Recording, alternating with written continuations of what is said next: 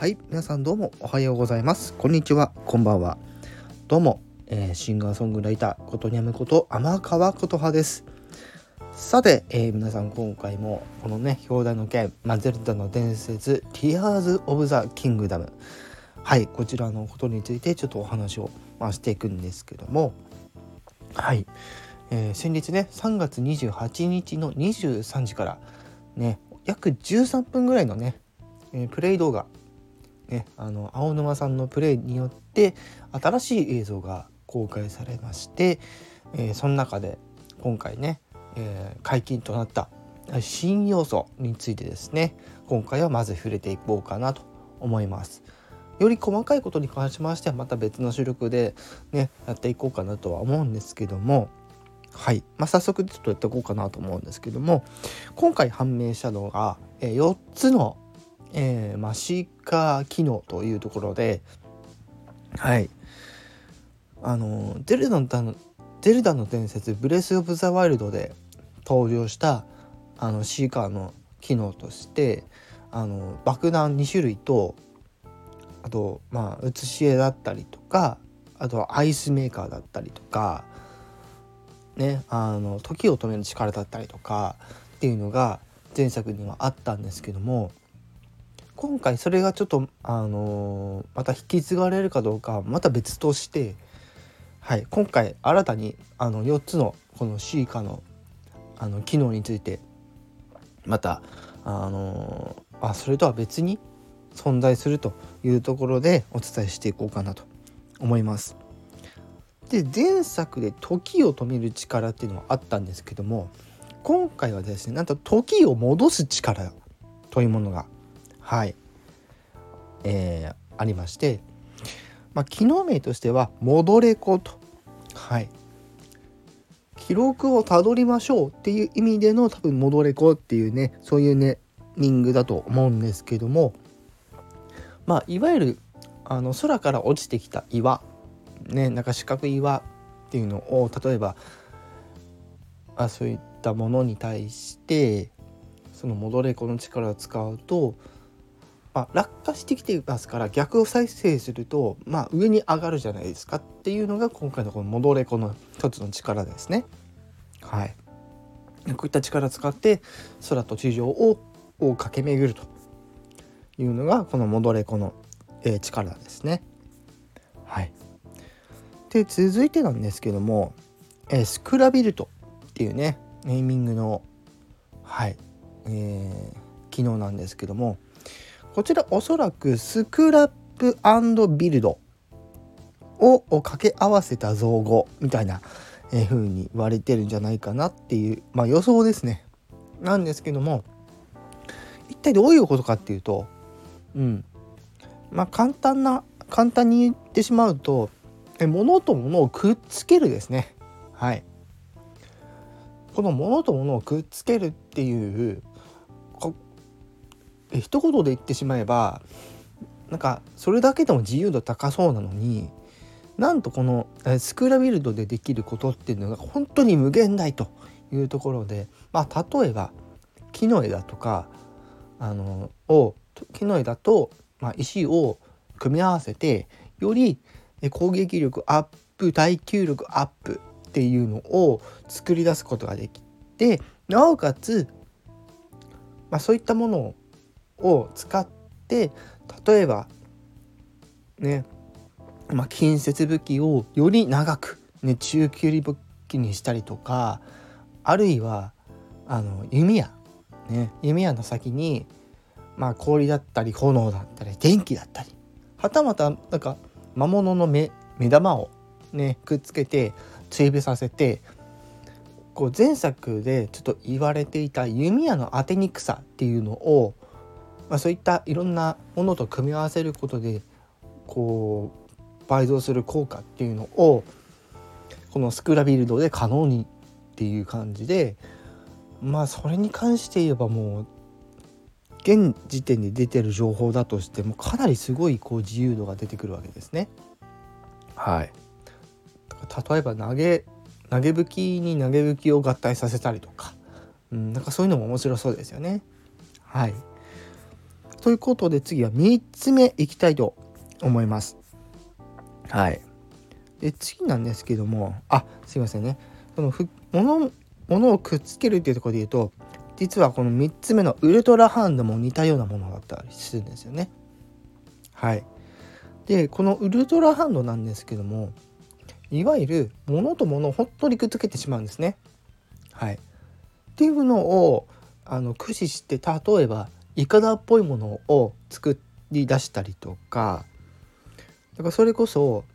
あのセカンドトレーラーとかで出てきたあの乗り物あるじゃないですか。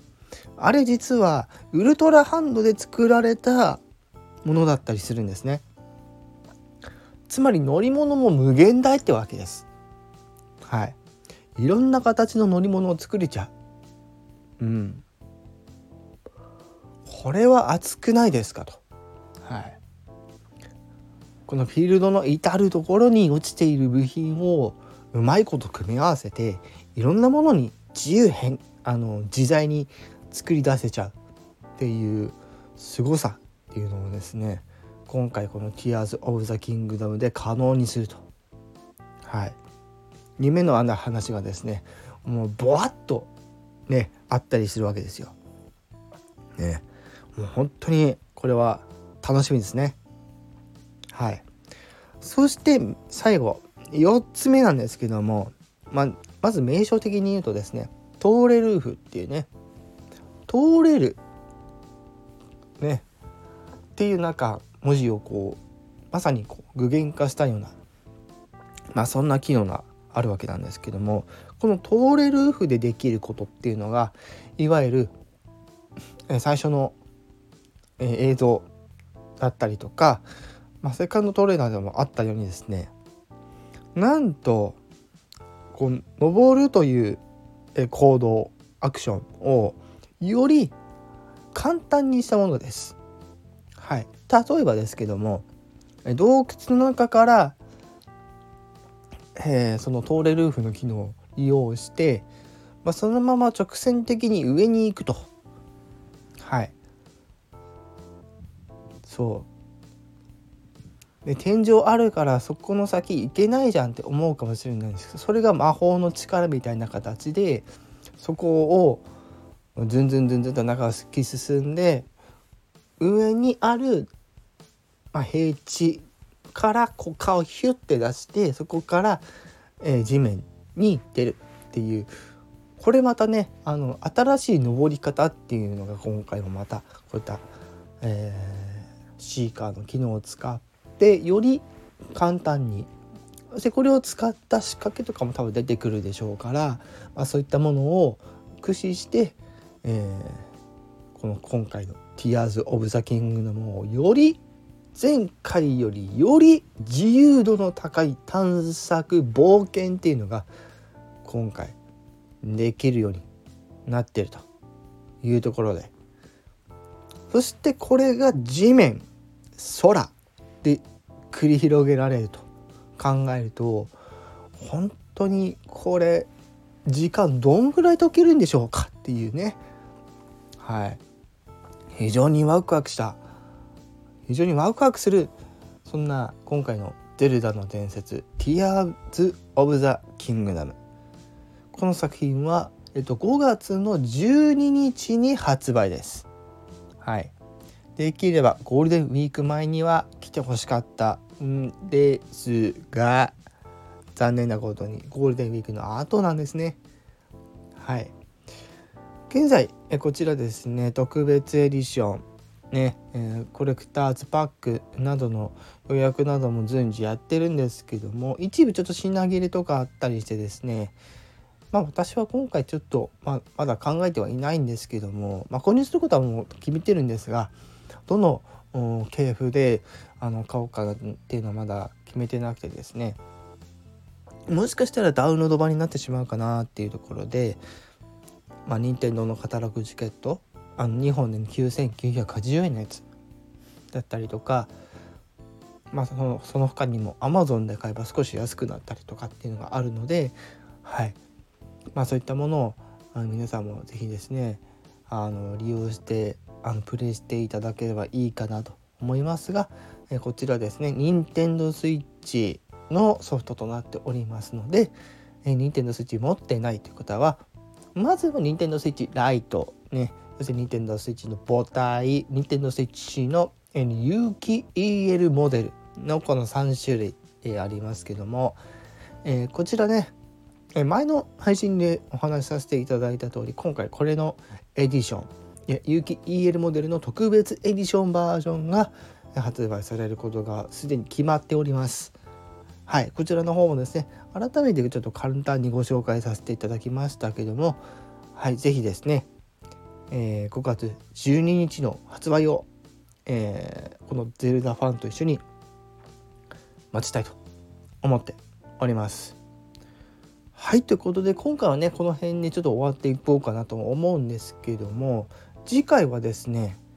はいより今回の新しい映像で細かいところをちょっと見ていきたいなと思っておりまして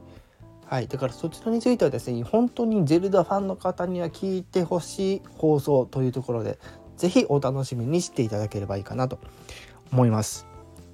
はいということでちょっと10分以上お話しさせていただきましたけどもはい最後まで聞いてくださった皆様ありがとうございます。引き続きよろしくお願いいたします。